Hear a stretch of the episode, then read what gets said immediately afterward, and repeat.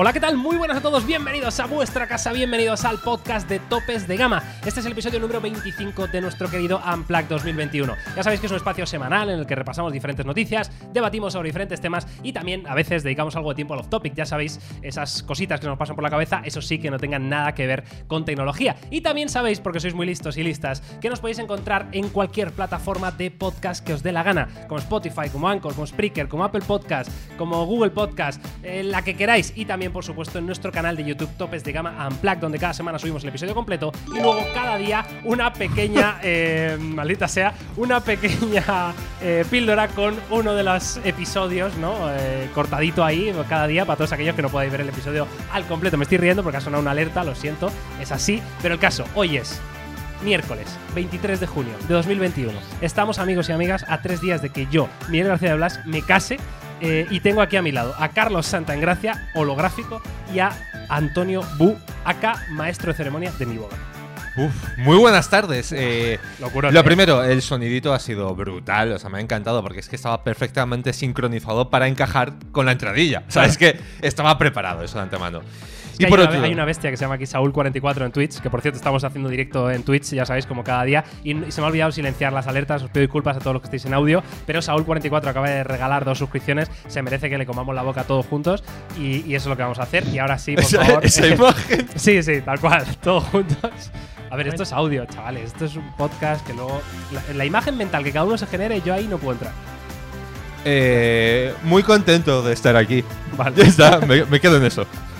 Carlos Santagracia, por favor. Ahora, ¿Qué tal, ha- chavales? Eh, pues nada, preparado ya para un nuevo podcast, preparado para todo lo que se viene. Ya hemos eh, resuelto el sorteo, echar un vistazo a la gente del podcast que nos esté escuchando o que lo esté viendo en el canal de Topes de Gama Plug, echar un vistazo que ya tenemos el ganador y muy atento porque de verdad hay cosas muy tochas. ¿eh? Yo pensaba que esta semana iba a ser un poquito más descafeinada, pero venimos con algunos temas de actualidad tecnológica muy pepino. Ya has dicho, eh, la persona que oficiará tu boda y uno de los testigos eh, más sexys de la boda. Entonces yo creo que es un buen combo. Claro, bueno, es, es el testigo más sexy de la boda. eh, con todo. mm, Sí, sí, no, yo me conformo con ser maestro. Coincidimos, ¿no, Antonio? De hecho, en, en esto. Yo, yo con ser MC ya tengo más que de eso. Bueno, claro, es que es Tony MC, pero. Pero bien, Pero claro, pero bien, ¿no? Bien. oficiando bodas. Qué grande, Antonio MC. Sí, señor. Eh, bueno, en fin. Eh, Sabéis que tenemos, antes de empezar el podcast, como siempre, porque hay noticias, como decía Carlos, bastante guays. O sea, tenemos eh, fecha de lanzamiento de los nuevos iPhone 13, tenemos eh, información sobre los S22, S22 Plus y otras sorpresas que evidentemente no os voy a, a reventar porque me interesa que eh, estéis aquí el máximo número de minutos y segundos posible, ¿vale? Así somos en topes de gama. Yo quiero que lo veáis de principio a fin entero y si puede ser dos veces o tres, ¿vale? Eso es lo que a mí me interesa. Entonces, aparte de todo eso, como siempre, amigos, tenemos claro que sí, No me acordaba. Efeméride. ¡Claro! ¡All right! Eh, ¡Uh! Mira Carlos cómo se emociona, tío, él solo ahí. No, ¡Guau! bien. Está él solo lo ahí. único que me gusta es Ayauma. ¡Vamos! Yo, yo es que yo estoy a tope, a mí me gustan las efemérides. Así que por mí puedes tener la Que tranquilidad si tienes que elegir- No te vas a interrumpir. Si tienes que elegir entre efemérides de Miguel o reggaetón, ¿con qué nos quedamos?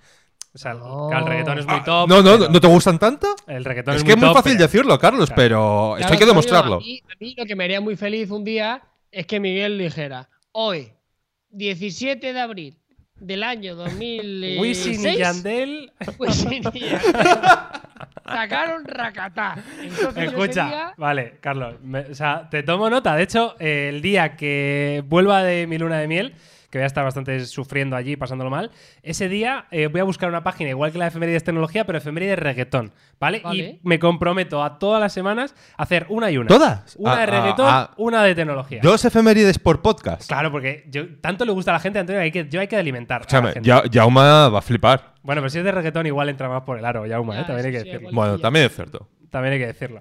Bueno, venga, pues tenemos efeméride. ¿Cuál es? Pues aquí la estáis viendo. Un día como hoy, en el año 1996, el 23 de junio de 1996, Nintendo lanzó la Nintendo 64. Probablemente y casi sin el probablemente, una de las mejores consolas que ha lanzado la, compañía nipona desde, desde siempre, ¿no? O sea, me parece que Nintendo aquí fue capaz de meterse por una vez en la vida en esa guerra de los gráficos y superar a la competencia en cuanto a potencia. Y aparte, con el buen hacer de Nintendo, ya sabéis, en todas las franquicias eh, de juegos, ¿no? Y todas las IPs que tienen, que son una auténtica locura, pues hicieron de esta Nintendo 64 un auténtico exitazo en ventas. Dicho lo cual, yo, eh, por desgracia, no tuve una Nintendo 64. Yo tampoco, ¿sabes? De esas consolas que nunca llegué a tener y yo estaba en el otro bando, en el de la gente del bien, que eran los usuarios de Sony PlayStation, porque eran consolas que pertenecían un poquito a la misma época, ¿no? Es cierto que la Nintendo 64 a lo mejor era una consola más potente, tenía ahí sus franquicias bien tochas, que es el Super Mario y el Zelda, pero nunca tuve la oportunidad de poseer una Nintendo 64. Una pena. Yo tampoco Carlos. la tuve, pero hostia, me has dejado planchado, Antonio. Comparti- o sea, generacionalmente era rival de la PlayStation 1. Eh, Est- Estaría a lo mejor, sí. si acaso, en, No, el, no, era- en, era el en medio, tal vez, ¿no? Yo creo qué que fuerte. era... Pues no sé, no sé por qué tenía yo la percepción de que la Nintendo 64 era, era como más antigua, ¿sabes? A ver, que la Nintendo, la PlayStation 1 tiene más años que la 2 ya. Pero no sé por qué la- la- las asociaba a épocas distintas. Yo tampoco lo tuve, ¿eh? Por aquel entonces no era muy de Nintendo. También las Play las tuve todas, tuve la NES, pero la Nintendo 64 eh, jamás. Pero sí que me consta que es historia viva de, de la tecnología, de los videojuegos y, y de lo que es Nintendo hoy en día. Así que una bonita efeméride. Hoy está bastante guapa, la verdad. Está guay, sí, sí, eran, eran tal cual, eran coetáneas, ¿no? La PlayStation 1 y la Nintendo 64 en este caso, y de hecho eh, había mucha polémica, ¿no? Porque la Nintendo 64 funcionaba con estos cartuchos de los que todos nos Sí, acordaremos, los ¿no? cartuchos Estos cartuchos que eran tochacos, que eran gigantes, grises. efectivamente, y sin embargo PlayStation apostaba por los CDs normales y corrientes, ¿no? Que además creo que esto de usar cartuchos eh, limitaba eh, muchas de las capacidades de esta Nintendo 64. ¿no? crees? Creo, vamos, eso A ver, no, lo sé, es que a mí ¿eh? me está viniendo a la cabeza en la PlayStation jugar a un Final Fantasy, llegar a un punto y decir, ahora inserte el CD2, y tú ahí con la consola encendida Claro. Claro, de la, hecho, la fíjate, operación. dicen que los cartuchos tenían menos memoria interna que los CDs. Es Claro, seguro, seguro, claro. O sea, la- el CD fue la erupción por eso, o sea, era una locura a nivel de, de capacidad. ¿Os acordáis? 700 megabytes Claro, o algo sí, así, o sea, sí, sí. era una locura. O sea, Sí, te- te hasta el permitía DVD, que ya eran mucho 4 más, sí. gigas. ¿no? Vaya conversación de viejos. 700 megabytes. Y lo hice con anhelo, Pero que, ¿sabes? chavales, que acaban de decir que la PlayStation 1 salió en el 94. Venga, 94 que tenía yo. Eh, Seis años. Seis añitos, tío. ¿Qué te parece? Sí, claro. Muy poquitos. Seis Hoy- añitos. Hoy estaba hablando aquí con un compañero de oficina, Mark, que hoy es su cumpleaños. Felicidades, Mark, si estás viendo esto. Felicidades, eh, Eh, Marc. Te desde queremos. tu puesto de trabajo. Hola, Mark. que Te queremos mucho, ahí Marc. moderando. ¿Eres Además, piloto? es piloto de avión. Claro. Y el tío, hoy, o sea, cumple 21 años. Uf. A ah, mí que eso- es, ah, que es de después del 2000. Pero escúchame, es ¿Qué que mierda es esta? eso a mí me ofende. O sea, a mí Claro. la gente que es más joven que yo ya me ofende. Ya, pero mucho más. O sea, en plan, Ah, he nacido ya. en otro milenio, ya a mí me toca Claro, los eso, eso ofende mucho. ¿Sí o no? Esto molesta. No es decir nada. Pero- Claro, es que tiene 21 años, tío. O sea, es que cuando alguien te dice, por ejemplo, he nacido en el 2001 Hostia, y ¿cómo es ya mayor de edad, Y efectivamente, Mar Barrero está en el chat, evidentemente. Eh, Ahí está, Marc. Marc, enorme. Felicidades, de verdad. ¿eh? felicidades, Mark, aunque me ofenda. En fin, claro, pero es que Marc, eh, estamos hablando de que ha nacido en el año 2000, ¿no? Que por Sí, otra parte, El efecto 2000. que por otra parte me hubiera flipado Claro, es bonito, en el año ¿eh? O sea, 2000 ojo, o en es el bonito. 1000. O sea, es como Bueno, en el 1000, me refiero a nivel de, de pura fecha, de, de número. o sea, si puedo elegir No tienes 3000. que pensar, ¿eh? Eso está guay, ¿qué edad tienes? Es como muy fácil siempre. Claro. El, el 20 del 02 del 2000. Uf. Sería la bomba, ¿eh? Guapísimo. Se- sería increíble, ¿sí o no? ¿Sí o no? O sea, a nivel de fecha mola muchísimo, claro. Bueno, venga, te lo medio compro. Bueno, en fin, pues nada. eh, felicidades a nuestro compañero Mark, felicidades a Nintendo, que la, 60 la Nintendo 64 exactamente cumple hoy 25 años, que también es una bonita cifra, ¿verdad? O sea, que es del 97, no del Está- Está, 96. echando cálculos Antonio mentalmente, le estoy viendo ahí cómo se le mueven los Sí, sí, ojitos. o sea, ahí. es del 96. Es del 96, te lo he dicho al principio de la Es efeméride, que no, te- Antonio. no, la efeméride hoy estoy ya. Ya, ya te veo. O sea, ya me has matado con la efeméride. Bueno, pues feliz 25 cumpleaños a Nintendo 64 y feliz 21 cumpleaños a nuestro querido eh, Mark, eh, compañero y amigo, claro que sí. Y esta ha sido la efeméride, amigos. Así que nada, una vez dicho esto, ya sabéis que habéis aprendido algo nuevo gracias a este podcast. Podemos empezar, como siempre, con las noticias de la semana. Y vamos a empezar con una noticia fuerte, probablemente uno de los platos fuertes eh, de este podcast. eh, soy consciente y además soy consciente que estoy obligado obligado por contrato laboral a traer noticias de Apple cuando están Carlos y eh, también Antonio, ¿vale? Me obligan, eh, esto aparece en el contrato, es una de las cláusulas, y entonces vamos a hablar de esta noticia, que es que Apple podría lanzar el iPhone 13 el día 24 de septiembre, según uno de los, eh, bueno, analistas, digamos, más famosos. Entonces, este señor, que es en concreto eh, Buzz Dan Ives, que ha revelado muchas de las nuevas características esperadas para el iPhone 13, bueno, pues ha dicho lo que es su apuesta en base a, su buena experiencia eh, de fecha de lanzamiento de los iPhone 13. Y en este caso, el evento, según este señor, sería el día 14 de septiembre de este mismo año y el lanzamiento, es decir, se pondrían a la venta 10 días más tarde, en concreto el día 24 de septiembre de 2021. ¿Cómo lo veis? Pues hombre, a ver, por poder puede ser, obviamente, un poco en el ciclo que sigue Apple para ese último trimestre del año, que es cuando suele hacer la presentación y lanzamiento de los iPhone y todo lo que va acompañando en esa tanda, ¿no? Que si el Apple Watch, etcétera. Bueno, en ese sentido encaja y también suena bastante razonable ese margen de 10 días desde la presentación hasta el lanzamiento como tal, ¿no? Yo creo que estamos ya muy acostumbrados a ver cómo Apple hace aprovecha mucho ese mm, ese hype del momento de la presentación de decir, "Oye, mira, esto que te acabo de enseñar, que te acabo de dejar con el culo roto, lo puedes comprar pum, la semana que viene, ¿no? O sea, creo que Apple en ese sentido lo hace muy bien. Eh, ahora, vamos a ver un poquito cómo lo gestionan, porque a mí lo que menos me convence de los lanzamientos de Apple en concreto es todo el tema de luego la distribución. Luego ya sabes que siempre es muy difícil, que hay muy pocas unidades, que si las colas en el Apple Store, que si siempre hay un color que meten este año y de repente no hay o tarda mucho en llegar. Más allá de eso, bueno, todo lo demás me encaja bastante en la noticia. Sí, por fecha sí, ¿no? Se adelantaría ligeramente, pero al final, como dice Antonio, coincide, ¿no? Un poquito lo que estamos acostumbrados. Eh, al final, para mí, lo más relevante de esto es, eh, veremos si el iPhone 13 realmente aporta algo de valor, algo diferencial, algo innovador, ya que la versión esta del iPhone 12 está bastante bien, pero sí que es verdad que ya dijimos que era como muy continuista, ¿no? Me parece una gran opción, sobre todo el iPhone 12 por precio, creo que está francamente bien para la gente que quiere un teléfono pequeño, buena cámara, privacidad, diseño, pero sí que es verdad que las versiones Pro llevamos mucho tiempo reclamando 120 eh, Hz, USB tipo C, tecnología de carga algo más rápida, eh, y poco más. Yo, sinceramente, yo creo que si cumplieran con esos tres, teniendo en cuenta que es Apple y que es algo más conservador en los últimos años, me daría por satisfecho. Así que nada, queda muy poquito. Así que después de, verano, finales de verano, ¿no? Sí, creo que el 21 de, septiembre ya damos paso al otoño. Veremos el nuevo iPhone, veremos si hay un nuevo color, si hay un nuevo diseño. Parece que está confirmado que el LIDAR vendrá para todos los modelos, no solo para el Pro. Parece que los 120 Hz sí que estarán confirmados y lo demás está en el aire. Pero yo os digo, de estas cosas que os he enumerado son las cosas que más espero y que realmente yo en mi día a día necesitaría para seguir renovando por, por el teléfono de la manzana. Estoy muy de acuerdo con vosotros. Yo creo que la fecha también es eh, más que plausible, más que factible. Eh, y en cuanto a características, realmente es lo que se ha ido hablando, ¿no? O sea, yo creo que coincidiremos todos en que no esperamos una revolución demasiado loca, ¿no? Ya sabemos que el, notch va a ser un poquito más estrecho porque van a mover el auricular al marco del dispositivo, lo cual, bueno, va a hacer que, reduzcan dimensiones el notch. Sabemos que van a llevar, por lo menos los modelos Pro, esa pantalla con tecnología LTPO, ¿no? De tasa de refresco variable, llegando hasta los 120 Hz, que incluso esa, esa tecnología de pantalla podría dotar, digamos, a los nuevos iPhone de una característica que llevamos disfrutando en Android durante años, ¿no? Como es el Always On Display, ¿no? Es una tecnología que lo haría posible sin perjudicar demasiado la autonomía, ¿no? Y luego, pues poco más. Se ha hablado también de un sensor de cámara más grande para la versión Pro Max, eh, que es un poco lo que veníamos viendo, ¿no? Eh, yo no he escuchado nada del USB tipo C, no he escuchado nada de una carga rápida más alta. Eh, ya hablamos y yo personalmente lo dije en su día, ¿no? Yo me encajaría que Apple en uno de estos movimientos, no sé si va a ser el 13 o va a ser el 13S, no lo sé, pero en uno de estos me encajaría perfectamente que Apple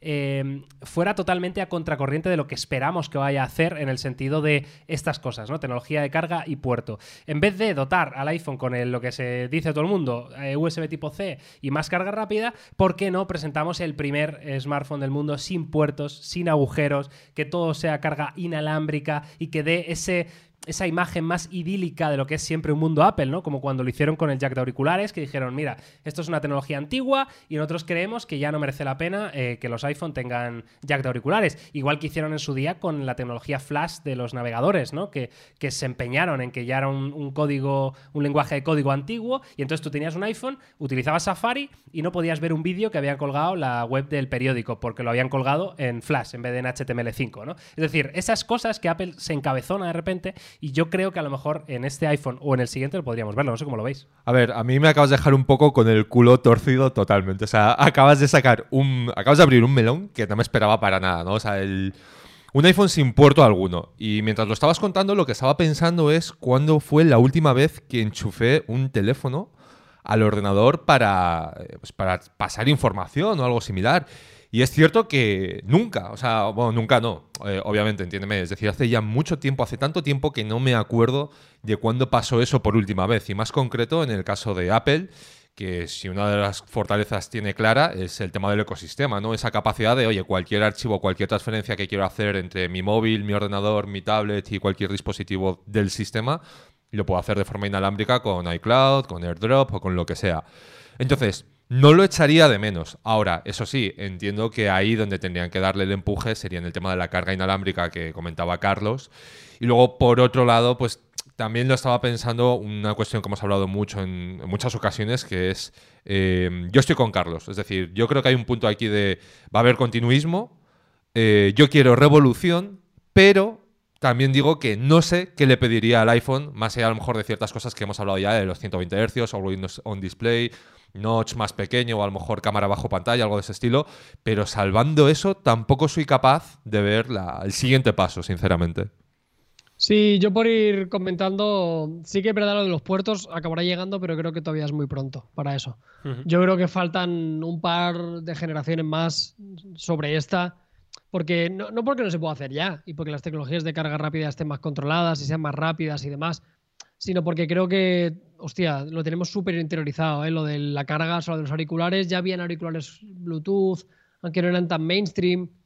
Pero hostia, es que tú imagínate, ¿eh? el iPhone sin puerto todavía, o sea, obligar a todo el mundo a tener un cargador inalámbrico en su casa. Claro, claro, sí, sí. Ojo, eh, es, no, algo muy gordo. ¿Creéis ¿eh? que es un movimiento muy de Apple? yo lo veo, o sea, yo, yo, se lo compro. Que serán de los primeros en hacerlo. Claro.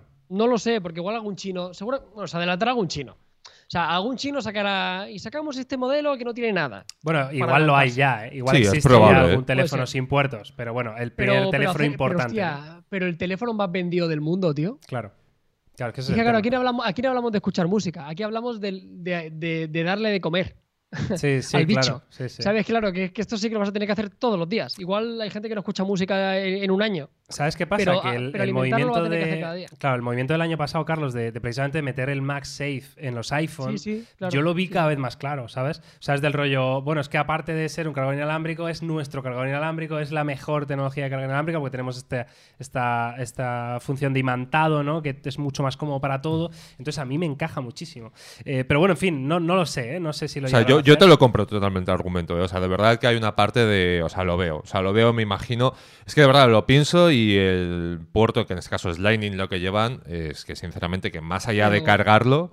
mm, Claro, es que entiendo que en un iPad Pro, pues sí que puedes eh, pasarte los archivos que has grabado con tu cámara profesional, porque lo vayas a editar en el iPad. Pero en el iPhone entiendo que es menos habitual esto, ¿no? No, no, claro, o sea, yo creo, es que, joder, o sea, de verdad que los dos sois, usáis iPhone de mayor o en menor medida, en serio, más allá de cargarlo, ¿para qué utilizáis el, el puerto Lightning? Para nada.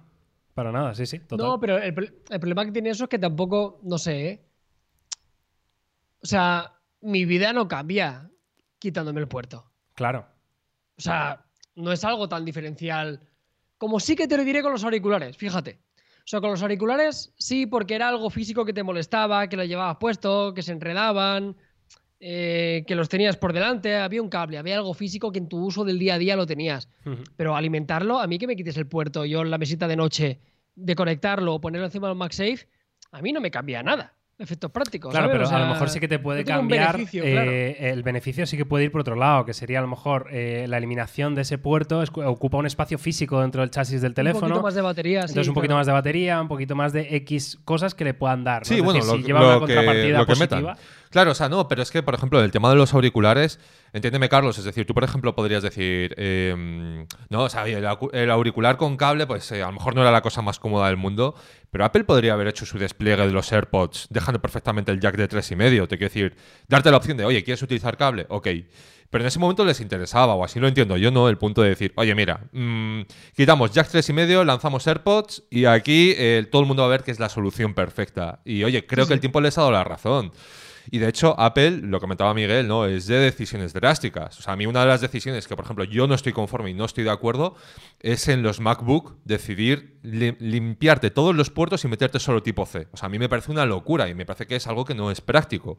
Pero bueno, han tirado para adelante y de hecho ahora lo que parece es que van a recular, que van a recuperar ciertos puertos, HDMI, eh, lector de tarjetas, etcétera, porque bueno, a lo mejor no ha sido el mejor de los movimientos. Pero en el iPhone, bueno, a lo mejor sí son capaces de encontrar un, un beneficio que realmente digas eh, pues eso, a lo mejor consigo aumentar la autonomía un 20% más. O meto, yo que sé, me da igual, un sonido mejor a nivel de altavoces.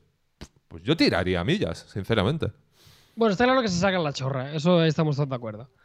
sale sale, sale Tim Cook y dice. Sale Tim Cook aquí y dice: Bueno, chavales, eh, los cables eh, son el pasado. Y, la gente fliparía bastante. Aún así lo veo, aún así creo que es muy pronto. Pero bueno, a mí me molaría, ¿eh.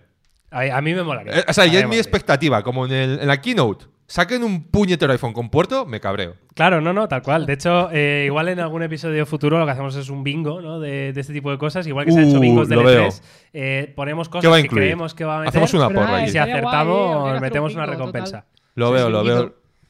Bueno, vale, pues nada, eh, visto este tema de los iPhone, que era mm, la noticia era la fecha, pero luego nos hago por hablar, como siempre, de, mil otras eh, historias, de mil cosas. Eh, y de hecho me, interesa, me interesa que nos dejéis vuestra opinión, toda la gente que nos está viendo, tanto en directo como en diferido, como en cualquier plataforma. Oye, intentar enviarnos vuestra opinión sobre este tema, ¿no? ¿Creéis que Apple podría perfectamente presentar este año un iPhone sin puertos? ¿Creéis que en vuestro día a día como usuarios esto de no tener un puerto como tal os cambiaría mucho la vida? ¿Os, sería muy incómodo por el tipo de uso que hacéis. No sé, eh, dejarlo por ahí porque a mí personalmente me va a gustar eh, leeros. En fin, y nos vamos directamente a la siguiente noticia. Eh, en este caso, vamos justo al, mayor rival ¿no? que tiene Apple dentro del mundo de la telefonía móvil, como es Samsung. Y es que, como todos sabéis, Samsung, bueno, pues el año que viene, ¿no? 2022, probablemente muy a principios, lanzará su nueva familia S22, S22 Plus y S22 Ultra. Pues bien, hemos hablado en alguna ocasión de los S22. Hoy tenemos nueva información sobre los dos modelos más básicos, es decir, dejando el S22 Ultra de lado, pues vamos a centrarnos en los dos principales y tenemos, eh, bueno, esta filtración que, tenemos aquí, que es básicamente que podría haber em, un cambio, serían los primeros modelos que cambiarían de verdad en cuanto a la configuración de cámaras. Ya sabéis que en Samsung, en esta familia S, llevamos viendo eh, el mismo sensor de 12 megapíxeles, pues yo creo que dos o tres generaciones incluso, ¿no? Consecutivas, que es un poco lo que le ha pasado a Apple, lo que le ha pasado también a Google, eh, que, bueno, han confiado mucho, ¿no? Este sensor de 12 megapíxeles, ellos lo han, lo han trabajado a nivel de inteligencia artificial, de machine learning, de, fotografía computacional, y parece ser que este sería el año en que Samsung por fin cambiara ese sensor principal y los S22 y S22 Plus llevaran en concreto un sensor principal de 50 megapíxeles, que entiendo, no lo dice la noticia, pero que sería este sensor ISOCELL de la propia Samsung, que es un sensor además que tiene muy buena pinta. Eso eh, aquí lo dice, sí. El sensor GN2 de, Samsung. Bueno, mm, yo creo que ya es momento, ¿no? No sé cómo lo veis vosotros. Hombre, yo entiendo que después de un par de generaciones, eh, dos, tres generaciones, ya entiendo que apuestan por una tecnología mucho más novedosa, en este caso con un sensor mucho más moderno, y entiendo que debe, haber un salto cualitativo considerable, ¿no? Es decir, en caso contrario, pues no le vería sentido. Ahora, me cuesta imaginar el, siguiente paso en la fotografía, porque realmente en condiciones de luz coherentes, normales, ¿no? Un espacio abierto, una zona normalmente iluminada, yo creo que los resultados a día de hoy ya son francamente buenos en móviles de gama alta. Ahora, es cierto que en entornos oscuros, eh, y a lo mejor en el caso de Samsung no soy tan consciente, pero por ejemplo en los iPhone es una de las grandes debilidades que tienen, ¿no? O sea, sin duda alguna, esa parte de entornos oscuros, donde realmente a lo mejor ya le estás pidiendo un poquito más, eh, le cuesta mucho. Entonces, en, ya te digo, en condiciones normales me, cuesta imaginarme ese salto cualitativo de decir, madre mía, qué diferencia de las fotos del S22 al S21 o lo que sea, pero eh, en lo otro sí que creo que tienen recorrido, ¿eh? O sea, en ese sentido sí, ahí sí que lo veo bastante. Sí, tiene sentido. Sobre todo, una cosa hay que diferenciar que una cosa es la resolución y otra cosa es el tamaño del sensor. Eh, son cosas diferentes, ¿no? Al final no siempre van de la mano. Lo que sí que es importante es que el sensor sea más grande, más que que tenga más resolución, que es lo que estamos viendo en algunos fabricantes como Huawei, que siempre tiraba de, sensores muy, muy grandes. Si, si no me equivoco, y estoy tirando de memoria total, no sé si este mismo sensor es el que lleva el Mi 11 Ultra, que ya es un muy buen sensor, ojo, ¿eh? Ojo con el sensor principal que, tiene el que tiene el M11 Ultra, es, es seguramente una de las mejores cámaras del mercado, el resultado es espectacular, ¿eh? así que fantástico. Y sobre todo, Samsung este año con la generación Ultra ha dado un paso adelante que le hacía falta. ¿eh? Sigue sin estar en el top de fotografía, como sí que lo estuvo años atrás, pero sí que es verdad que este año, por lo menos en la versión Ultra, sí que tenemos una cámara eh, escandalosa. Por otra parte, me gustaba la elección de poca resolución, porque era como que no entraban en la guerra de los megapíxeles, ¿no? Como otros fabricantes que están tirando por guerra de 108, que sí que es verdad que a efectos prácticos, salvo el recorte, que eso sí que es impepinable, que tú al tener más resolución haces un recorte, haces un crop, pero que realmente muy poca gente hacemos esto, ¿no? Eh, entonces, bueno, es un argumento más a nivel de marketing, pero repito, si esto se traduce en que es el mismo sensor del Ultra y el resultado es parecido, con el buen hacer que hace Samsung en vídeo, grabaciones 8K, que seguramente lo soporte también, y demás, hombre, tiene que tener buena pinta. Yo también sigo esperando cada, bueno, año tras año, ¿no? Siempre se espera muchísimo del S de, de Samsung. Y este S22, pues tiene que ir espabilando porque siguen siendo una de las mejores alternativas pero Oppo viene muy fuerte. Veremos qué ocurre con Huawei, que se va rumoreando, que quizá vuelve con los servicios de Google, quién sabe, que sería un, rival fuerte. Eh, Pixel, este año Google va a tener un gama alta de verdad, con, con, todas las letras. Así que el apartado fotográfico en la gama alta va a ser durísimo. El Oppo Find X3 Pro tiene una cámara que se te va a la olla. Así que cada vez tienen que buscar eh, motivos para diferenciarse. Y si hay alguien que pueda aportar valor y tiene dinero a expuertas para meterle a, su terminal, es Samsung, sin duda.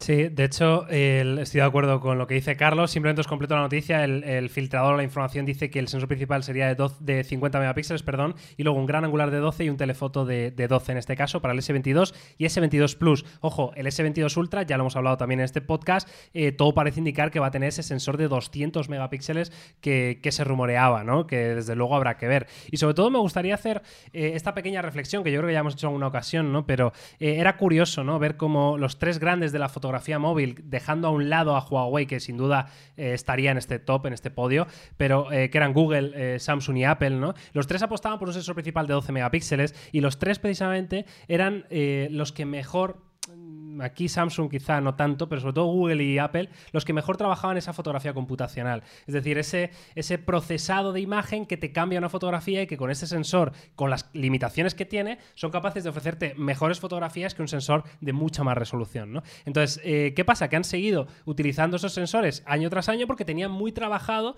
la manera de, de procesar la imagen con esa información. Ahora, entonces, quizá tres, cuatro años más tarde es el momento de que ha avanzado la tecnología, digamos que el ancho de banda que necesitan para procesar una imagen, pues ahora es eh, mucho más rápido, ¿no? Y, pueden tener mucha más información, como te daría un sensor de 50 megapíxeles en este caso, para seguir trabajando igual de bien la fotografía computacional y el machine learning, ¿no? Entiendo que van por ahí los tiros y por eso este año Google, que ya lo sabéis, con el Pixel 6 y 6 Pro, también se rumorea que va a cambiar por fin el sensor principal y va a ser también uno de estos de 50 megapíxeles.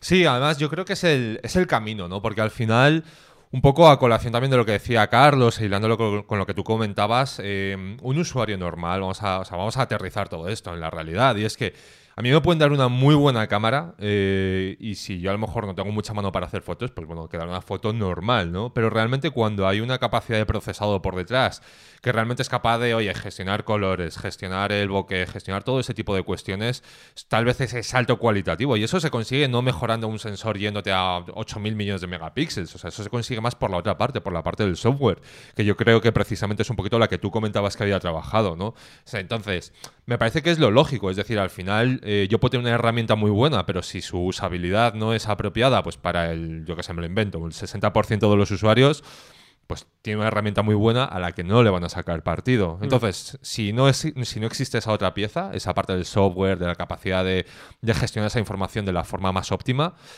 hombre, se me queda un poco cojo, ¿no? Yo confío mucho, la verdad, que en, estos fabricantes que mencionabas, y es verdad que este año en concreto, pues toca ese cambio bastante gordo a nivel de, sensores en, en todos ellos, en teoría.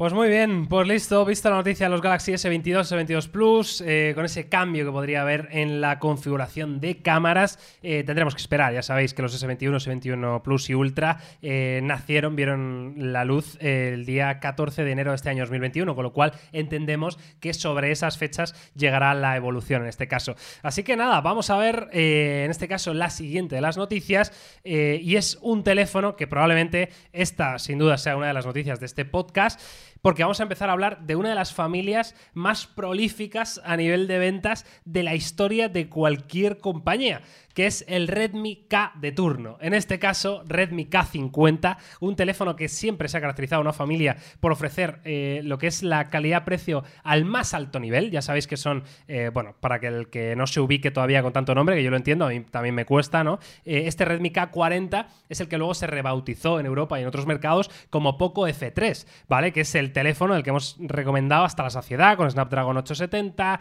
con una configuración de cámaras brutales, con un diseño increíble. Bueno, pues tenemos información, amigos, de este nuevo Redmi K50, en este caso, eh, que bueno, que promete, ¿no? Que en el año 2022, evidentemente, pues va a ser uno de los teléfonos eh, más interesantes a tener en cuenta. En este caso, eh, tampoco hay muchísima información, mm, siento decepcionaros, pero sí que se dice, ¿no? Según el informante, que van a ofrecer una carga rápida mejorada y sobre todo se van a centrar mucho en calidad de pantalla y en eh, fotografía y vídeo. Es decir, carga rápida, fotografía y vídeo y pantalla, como puntos en los que se van a centrar para mejorar este Redmi K50. Si recordáis, una de las pocas cosas que se le podía echar en cara, digamos, a estos Redmi K40 era la tecnología de carga rápida, que me parece, si no recuerdo mal, era de 33 vatios, frente a lo mejor los 65 vatios o, 50 que te daban algunas alternativas de la competencia. ¿no? Entonces, bueno, entiendo que aquí Redmi ya es como, bueno, tenemos casi todo hecho vamos a darle a la gente ya lo que quiere porque ya es que poco más nos queda por darles, ¿no?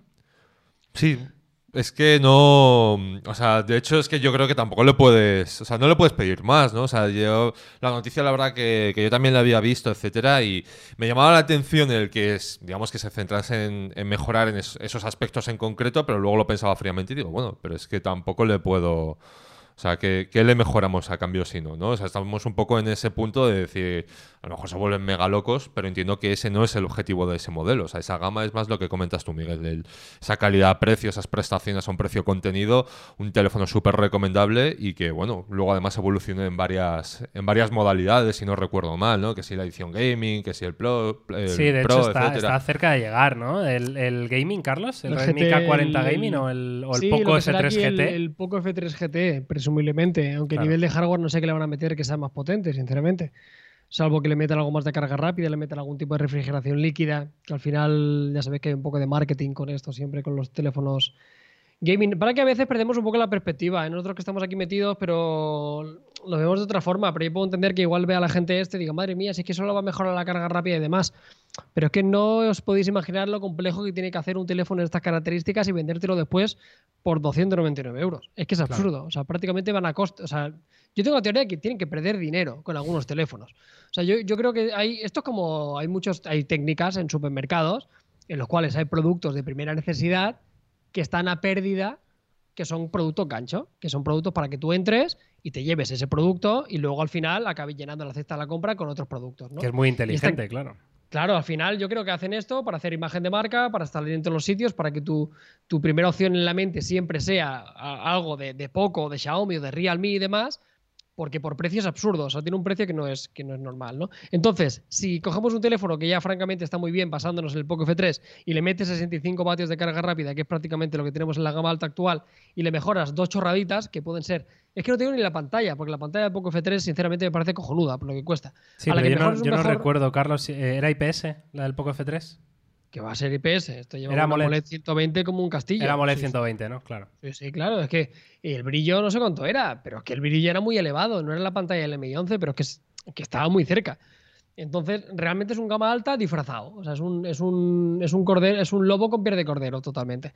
Entonces, sinceramente, con cuatro detallitos que le metan y que mejoren quizá el sensor principal, que no era malo, ni muchísimo menos, yo creo que vuelven a tener el teléfono que, que va a reinar. Salvo que vuelvan a cambiar la política de precios algo que yo sinceramente esperaba con el paso del tiempo, que yo esperaba que iban a incrementar los precios. Sí que es verdad que la gama alta lo han hecho, pero en gama media y en gama de acceso siguen teniendo una relación calidad-precio que es, que es absurda directamente. Y ahora lo hemos visto en el Prime Day y demás. Han salido ofertas que no tenía sentido. O sea, teléfonos por 179 euros, teléfonos por 260 euros con un hardware que hace unos años te lo dicen y no te lo crees. De hecho, eh, bueno, nos apuntan por el chat que esa técnica de marketing se llama dumping, ¿vale? Eh, Carlos, lo de eh, bueno, eso, eso, que has comentado, o sea, gracias a nuestro compañero Tracer. Em, y luego quería abriros un pequeño melón, que es precisamente esto que decía Carlos, que es, oye, eh, parecía que Xiaomi iban a acabar subiendo precios iban a- y siempre lo decíamos, esto no lo pueden mantener, esto no lo pueden mantener, esto es imposible, tal, no sé qué, no sé cuántos, pero es que no lo han hecho, ¿no? ¿Creéis que incluso, porque a mí me da la esa sensación al menos,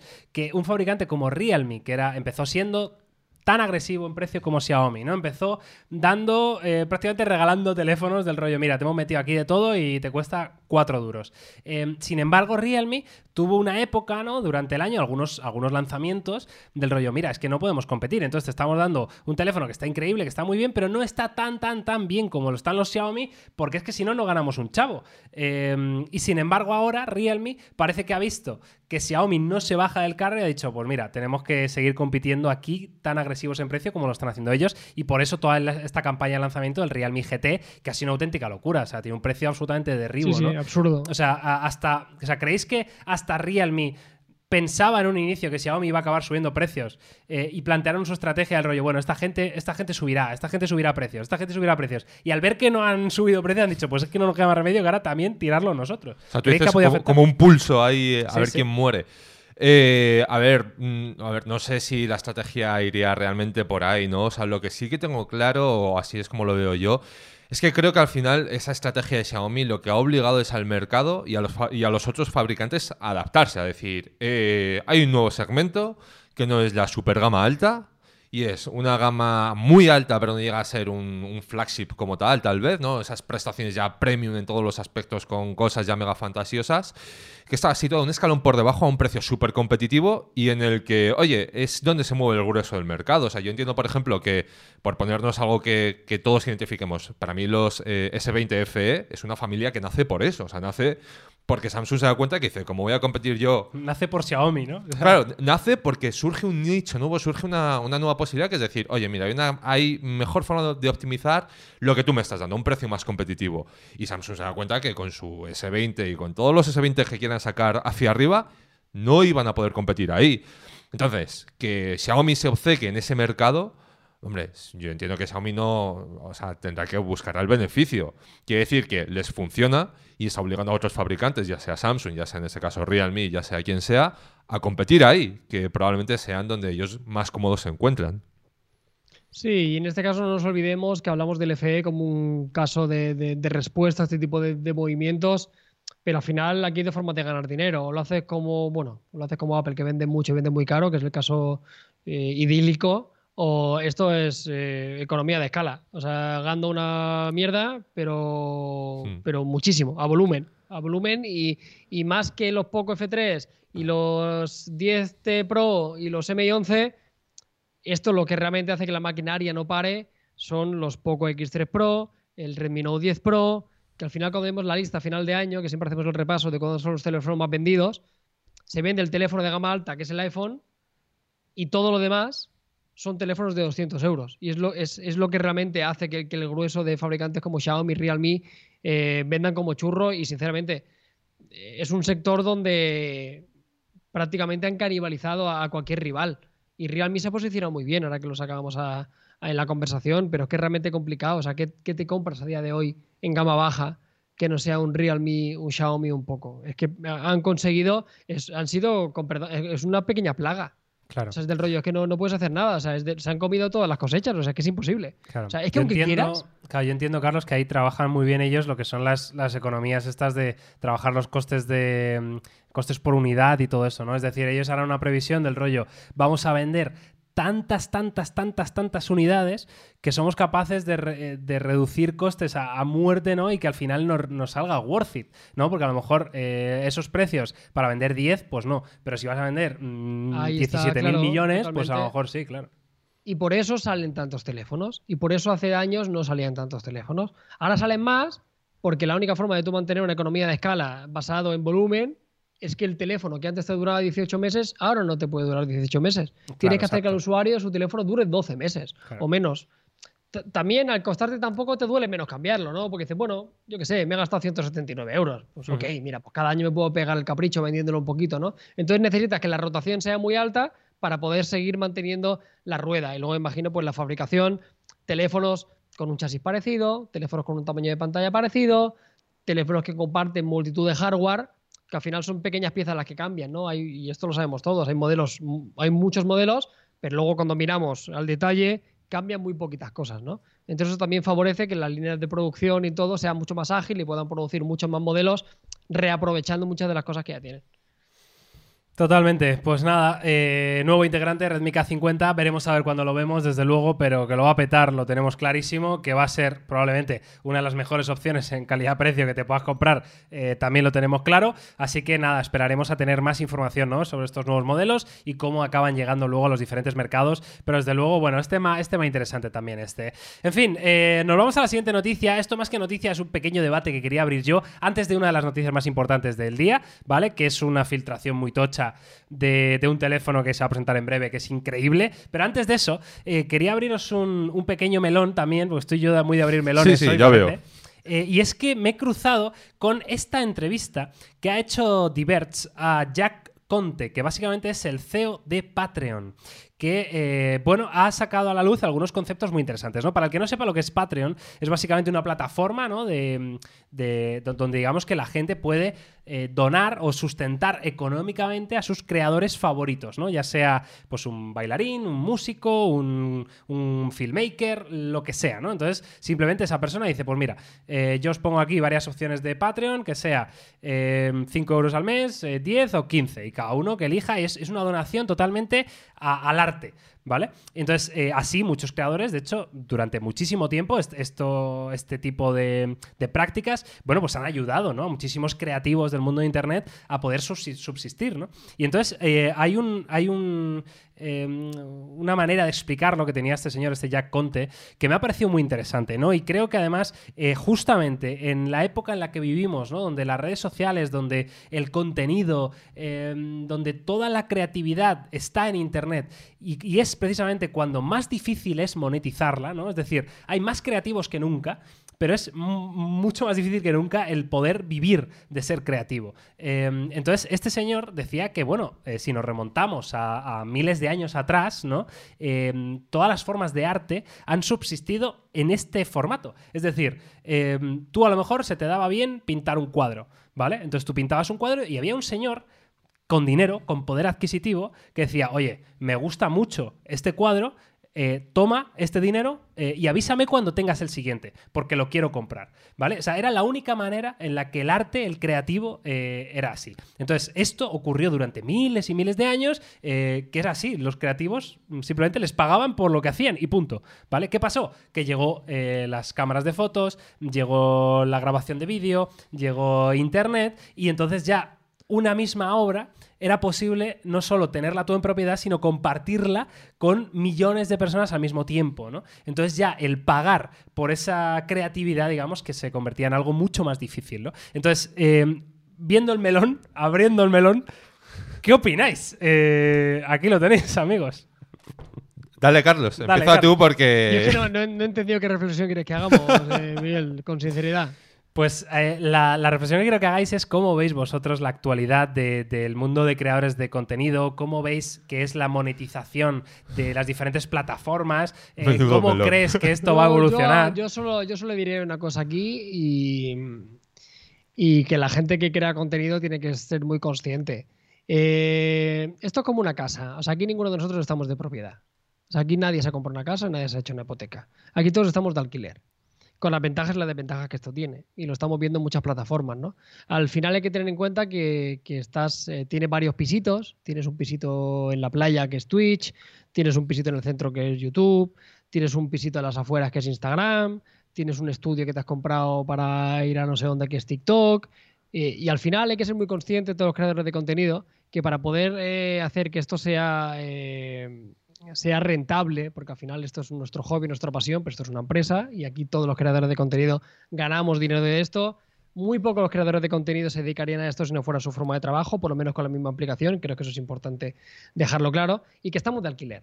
Entonces hay que ser muy consciente de, que, en todas las plataformas podrán estar más o menos gusto, eh, a gusto, pero al final lo más relevante para un creador de contenido, además de estar a gusto y que la plataforma sea fin, es cuánto dinero puede sacar de ella. Y esto puede, puede, parecer muy frío, pero es, una realidad. O sea, al final no, no, hay otra cosa, ¿no? Entonces Patreon viene a solucionar un poco esto, ¿no? A cargarse un montón de intermediarios, a cargarse un montón de, campañas publicitarias, a únicamente que los usuarios fueran los que pagaran al creador. Yo debo decir que a mí a título personal y con el paso del tiempo he ido cambiando, pero yo no me he sentido muy cómodo con Patreon. Y nosotros nunca hemos tenido, ni siquiera a los inicios, ¿no? Eh, creo que hay muchas formas de colaborar, creo que Twitch lo hace francamente bien con el tema de las suscripciones.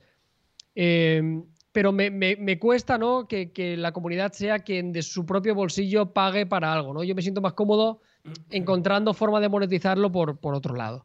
Eh, pero lo que quiero decir para cualquier creador de contenido y persona que estamos viendo es que estamos de alquiler y lo que una plataforma a día de hoy puede estar muy bien, de un día para otro te cambias, se giran las tornas, te banean, te lo cierran, sale otra y te quedas con el culo al aire es decir, la, base, la base monetaria de tu negocio nunca puede estar en una plataforma de creación de contenido como YouTube, como Instagram, como TikTok, como Twitch. O sea, puede ser un pilar muy importante, pero pobre de ti que sea solo esa, porque el día que lo chapen o te baneen o se te vaya o algo estás vendido. A ver, pero yo lo que comenta Carlos, que mm, Madre mía, has empezado la explicación y digo, no sé por dónde va a ir, pero luego ha evolucionado muy bien, te diré.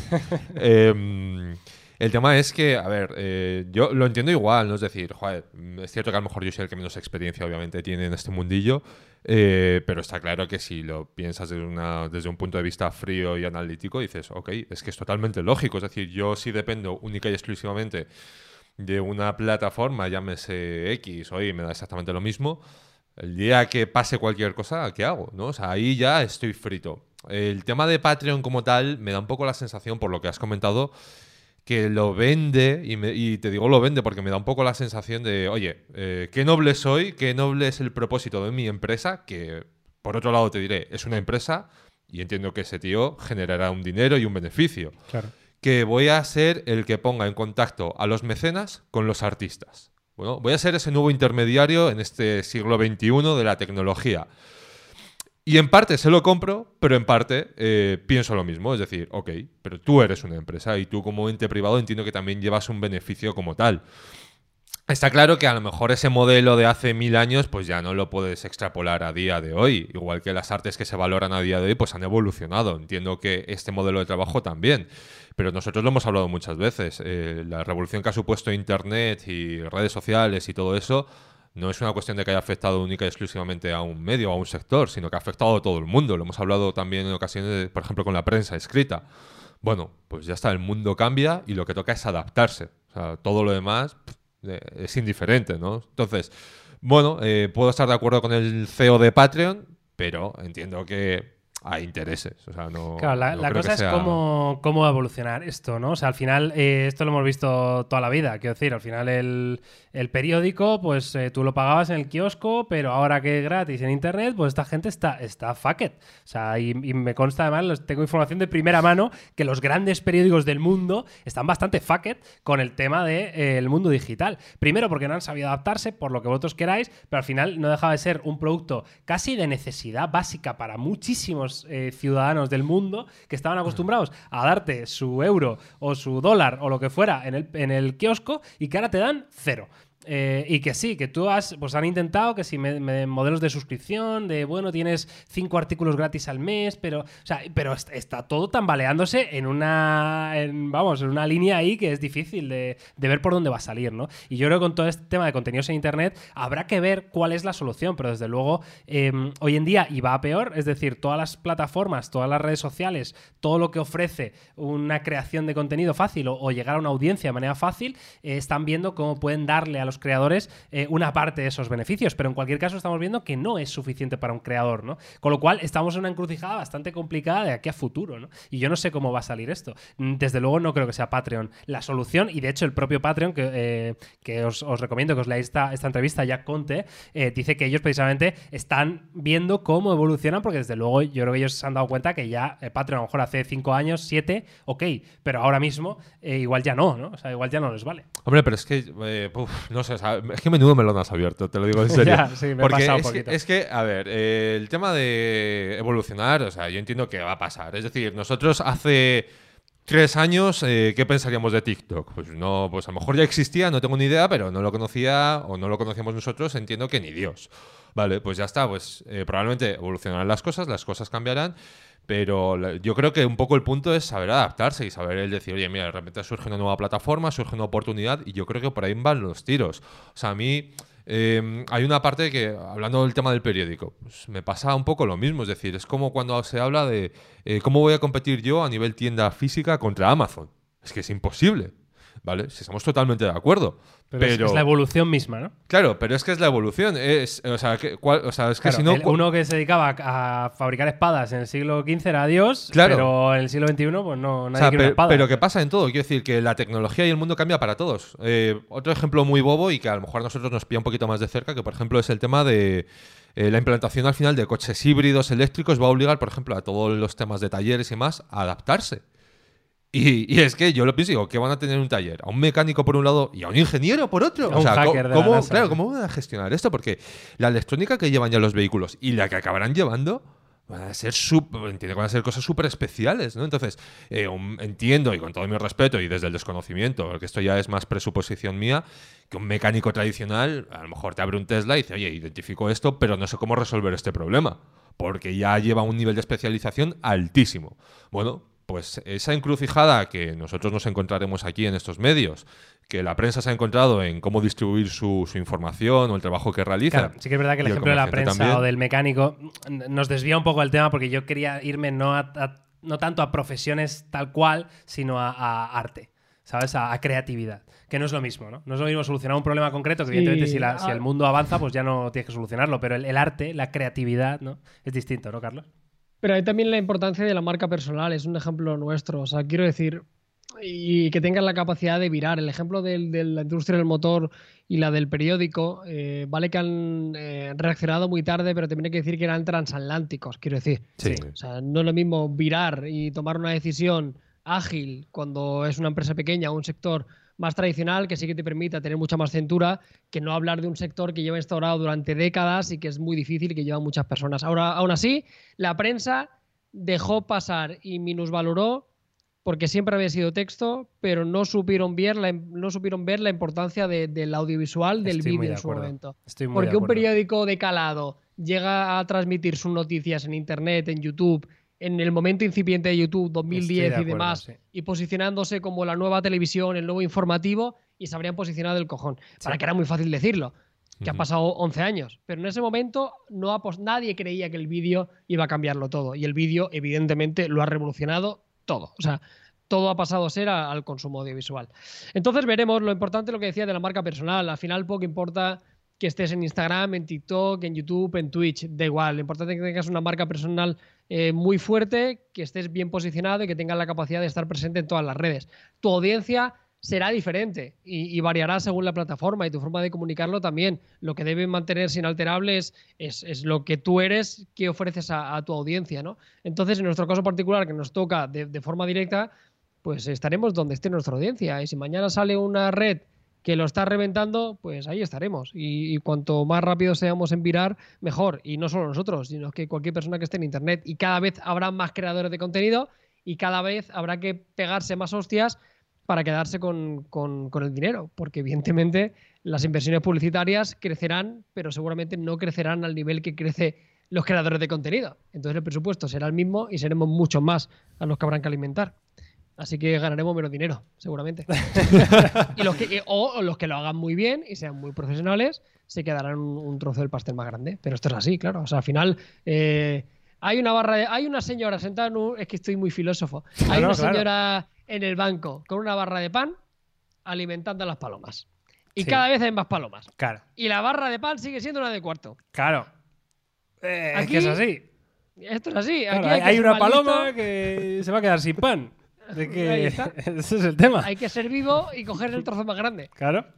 Sin la ley, hacer del, daño a la la, ley, abuela. la ley del más fuerte. No, la abuela, por favor, no, claro, pero a las otras palomas Claro. que le den por culo, claro. O sea, Claro, pero que nadie se piense que le puede picotear el ojo a la abuela. Eso no hay que hacerlo. y convertirse en la abuela, que la paloma se convierta en la abuela que da el pan, ¿no? Claro. En fin, con esta reflexión tan profunda, eh, cerramos este melón. Eh, la verdad que ha estado muy interesante esta charla, ¿eh? Y, no sé por qué, pues al ver esta noticia, esta entrevista que le habían hecho a esto, pues he creído conveniente traerlo al podcast. Espero que os haya gustado, que os hayáis pasado un ratito entretenido y sobre todo que nos digáis también vuestra opinión, que al final esto es lo bueno de, de tener a esta audiencia, que además, evidentemente, sí nos da de comer aquí en Topes de Gama, pues lo bueno es poder interactuar con vosotros y tener ese feedback vuestro, ¿no? Y ahora, eh, dicho esto, que ya llevamos, pues eso, 52 minutitos de podcast, nos vamos directamente a la última de las noticias, noticia final de este episodio 25 de nuestro querido Unplug, como es, eh, bueno, unos renders eh, que han salido de los nuevos Samsung Galaxy Z Fold 3, eh, que muestran un diseño bastante curioso, sobre todo en los marcos laterales. Y esto es algo ya, bueno, ya sabéis, si no lo sabéis, ya os lo digo yo, para eso estoy, que los Galaxy Z Fold 3, eh, Galaxy Z Flip 3, los nuevos plegables de Samsung en este caso, bueno, pues están bastante cerca, ¿no? De ver la luz, esto ya vamos hablando de ellos mucho tiempo, etcétera, etcétera. Y bueno, aquí ahora hay unos renders que son básicamente unos, unos diseños de estos teléfonos hechos por ordenador, ¿vale? En 3D, no son fotos reales, no es nada confirmado, que nadie se lleve engaños, pero desde luego imaginan un plegable de Samsung bastante curioso y ahí os enseño la imagen. Desde luego, aquí hay una cosa que a mí me llama poderosamente la atención, que son estos cantos planos que amigos, no sé vosotros, pero a mí me recuerdan a los iPhone 12 a un nivel que no me lo puedo ni creer. O sea, ¿sí o no? Es- Sí, ese total. canto es el del iPhone. Yo os digo una cosa, me parece. eh, esto va a ser así, o sea, tiene toda la pinta, y en particular el que está el cursor encima, el verde con el doradito, eh, me Para parece una ¿no? fantasía. Claro, o sea, para adentro. O sea, dame Pero 10. vamos, eh, Samsung me lo ha Samsung, le metes a eso en modo Instagram y Buah. me gasto lo que me pidas. Buah, imagínate. A ver, me parecen como. yo- es que lo estoy viendo desde lejos. Entonces, claro, la imagen lo que parece es un iPhone 12 enfrente de otro iPhone 12, ¿no? O sea, esa es un poco la, la Si no llegase por el sensación. módulo de Y no, cámaras, y perfecto eso, Antonio. Totalmente, ¿Eh? to- si le totalmente. pudiéramos poner una bisagra. Totalmente. No, pero la verdad que yo, yo. A ver, luego no sé cómo de acertado será el diseño final, pero si es algo así, eh, no me parecería descabellado y te diré que, joder, o sea, yo tengo muchísimas esperanzas en, en esta generación de, de los Fold. Porque se ha hablado de muchas cosas. Se ha hablado de todo el tema del lápiz, se ha hablado de que va a ser la primera generación a un precio asequible, se ha hablado de novedades a nivel de interfaz en One UI. Eh, a ver, si juntas todos esos elementos y como dice Carlos, optimizan el funcionamiento de aplicaciones de terceros, demás y tal, oye, aquí hay algo entonces. Sí, yo probablemente coincido con vosotros y, y junto con el Pixel 6 Pro, ¿vale? Yo no me escondo tampoco. eh, junto con el Pixel 6 Pro, este Z Fold 3 sea el otro gran teléfono que más ganas tengo yo de tener en el bolsillo en este año 2021, ¿no? Porque me parece que al final todo ese conjunto de ingredientes que, que iba mencionando Antonio, eh, con, con, bueno, con el hecho de ser un dispositivo total, super premium, desde luego yo me imagino en ese uso diario y me vuelvo loco, ¿eh? Y sobre todo habiendo probado las, anteri- las anteriores generaciones y ya dejándome unas sensaciones espectaculares con todos los fallos que tenían, pues hoy una generación ya como el Z Fold 3 ya madura, eh, ya bien hecha y sin fallos, pues puede ser auténticamente una locura. Yo tengo muchísimas ganas, no sé si serán así, desde luego estos cantos planos a mí me gustan, porque me gustaban ya los del iPhone y estos son iguales. Eh, sí que es verdad que pueden ser un pelín menos ergonómicos, ¿no? Esto lo hemos dicho alguna vez, porque al final el, tipo de agarre, ¿no? Con la mano, pues cuanto es mm, una esquina más mm, marcada, digamos, menos redondeada, pues es menos ergonómico, pero aún así, a nivel de diseño a mí me, me flipa bastante y tengo muchísimas ganas de verlos, la verdad. Así que nada, amigos, eh, Z Fold 3, ¿eh? Queda poquito. ¿Esto cuándo lo vamos a ver, Carlos? Más o menos. Debería ser, bueno, no hay fecha, pero Julio. yo estimo, yo creo un poquito más tarde, ¿eh? ¿Sí? Para ser julio yo creo que estaremos informados ya. Eh, falta demasiado poco. Yo me voy a después de verano. Yo creo que yo os, digo una cosa. Agosto, no creo que haya, no creo que hayan lanzamientos. Eh, no creo que hayan más lanzamientos relevantes hasta hasta la segunda o tercera semana de septiembre. Vale. Sí, porque, sí que sé de un realmente, Carlos. sí que sé, sí que sé de un fabricante gordo Sí. de primera que ya me han dicho que hasta la Uh. segunda semana de septiembre ya no hay nada. Entonces, Exclusiva. si, si él no saca nada, y si él no saca nada, me puedo Da pistas, Carlos, da, alguna pista. Eh, Eh, bueno. Tú, hazte el pedrerol aquí un poquito, Carlos. Exclusiva. eh, Última hora. a mí no me puedes pinchar, ¿no? Estaría muy bien, tío. Me encantaría pincharte. Lo que puedo hacer es ampliarte a muerte, tío. Guau. Te amplío, te hago un Carlos Gigante. ¿Queremos un Carlos Gigante? Es la pregunta. Sí, Para sí. terminar el podcast, yo creo que sí, amigos. Queremos todos un Carlos. Claro, pero totalmente desmedido. O sea, en plan de que parezcamos tú y yo enanos de jardín a su lado. Vale, Buah. ahí estás. Ahí estás. Buah, Vale. Más, más, más, más, te admite, te admite más grandiosidad. Ah, me, me admite. Es que tampoco quería perder una calidad de- Sí, sí, demasiado. sí, sí, ¿sabes sí, lo que te No, digo? no, no. Dale, Eh, dale. eh, no, no es relevante en la calidad. El, el pixel a quién le importa. Que me da miedo destrozar algo, Carlos. Vale, así, ya está. Buah, Basta. guapísimo. Basta. Buah, me he puesto en el centro, ¿no? Que me va con delay. Buah, de puta madre. Entonces, eh, ¿cuál es mi cámara? ¿Cuál es mi cámara, chicos? ¿Realización? Sí, ya la tienes pinchada. Un fabricante nos llamó eh, hace unas semanas para tratar temas internos eh, que no podríamos contaros porque si no os tendríamos que matar. Eh, eh, vimos un poquito la hoja de ruta de ese fabricante, ya nos dijo cuál era la estimación de lanzamientos que se iban a producir en los siguientes meses. Ahora bien, entre varias charlas eh, ligeramente más distendidas, nos dijeron, chicos, esperamos que tengáis unas buenas vacaciones y os lo toméis con calma porque nosotros hasta la segunda semana de septiembre no tendremos lanzamiento. ¡Uh! Y ahora seguramente que tú desde tu casa te estés preguntando, eh, vaya, ¿cuál será el misterioso fabricante Oh. del cual Carlos... ¿Cuál será, El Carlos? gigante. Por favor, Carlos, el gigante. Mira, Quiero Pues mira. Maldita sea. es ¿Cuánto un tengo que pagar? es- mira, voy a hacer dos, dos- voy a hacer dos afirmaciones. Vale. Es un fabricante que tiene una submarca Bueno. Y ¡Ojo! es, un fabri- y es un fabricante que ligeramente rediseñó su logo haciendo el cambio más mínimo en la historia de los logos de la humanidad. Carlos, ¿dirías que esa llamada que recibiste fue a través de una cabina telefónica? Efectivamente. Vaya. Efectivamente, Antonio. Eh, me alegro que haya estado en el clavo. Bueno, pues con esta carita que me tenéis ahí tan maja, que es para sacarle una foto, para darle un beso a los morros, mírale. Mírale, qué majetes. ¡Ole!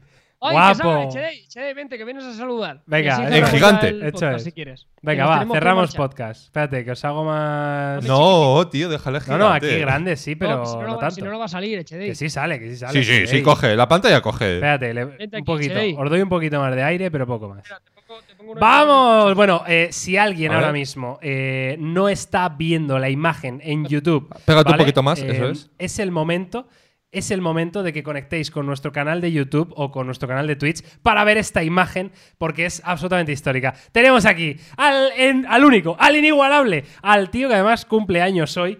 Echedei Alemán, ¿qué tal? Buenos días, buenas tardes. Por favor, saluda a, a la audiencia que es tuya, Echedei. Buenas tardes a todo el mundo, a la audiencia. Yo también formo parte, que me he suscrito hace media hora. Te he visto Ah, ahí, Eche-. Echeicito, ¿no? Hombre, Chedeicito. Echedeicito. Ahí estamos. Malo. Me he suscrito, todavía no he donado bits, pero bueno, podrán caer. Podrán, Podrán caer. caer. Bueno, ¿qué le vas Pues a nada, decir, eh, a, a la es gente, el, tío, a tu eh, gente? Antes te hemos dado, no sé si nos estabas viendo, pero te hemos dado prácticamente la autoría del como Hombre, tal. es que es pues no, suya. No, no lo estaba escuchando, me lo veré. ¿Esto se queda grabado o cómo? Esto se queda aquí, Me- en me la plataforma. Eso Esto es. se queda grabado, dice el cachoperro. boomer, ¿eh? ¿Pero qué, qué es esto? Echedei, tío, si tú eres- si tenías que ser el fan número uno, compañero. Ahora mismo estoy en el paleolítico tecnológico. Bueno, Eh, llevo un Nokia 33 días ahora mismo. No, pero llevas un Note 8 como un castillo, ¿eh? un- el Note 8, tío. Es que además con ese nombre... Hombre, está bien. Que, ¿eh? que tiene, que esto para la gente que tiene pantallas AMOLED de hace mucho tiempo, lo sabréis, que se te ve un poquito el tecladito del WhatsApp, ¿eh? Tengo el WhatsApp entero sin tenerlo. O sea, lo quito y lo sigo ¿Qué me teniendo. dices? Uh, ¿Qué claro, que se ve la huella, ¿no? En la pantalla. Claro, tío, le- las pantallas Claro. quemadas de las AMOLED, Sí, tío, eso ahora que es. pasan 3-4 años. Pero tengo mini jack. Ah, Ah, amigo, ah, amigo. Claro, es cuidado que en la boda no haya que usar mi mini jack. Cuidado. Claro, es que eso puede pasar, ¿eh? Me, ha encantado porque así como tengo un tocadiscos en casa, ¿eh? O sea, tengo una gramola. Que yo, que yo puedo hacer señales de humo, ¿eh? Claro. Que esto, que estoy muy loco yo aquí.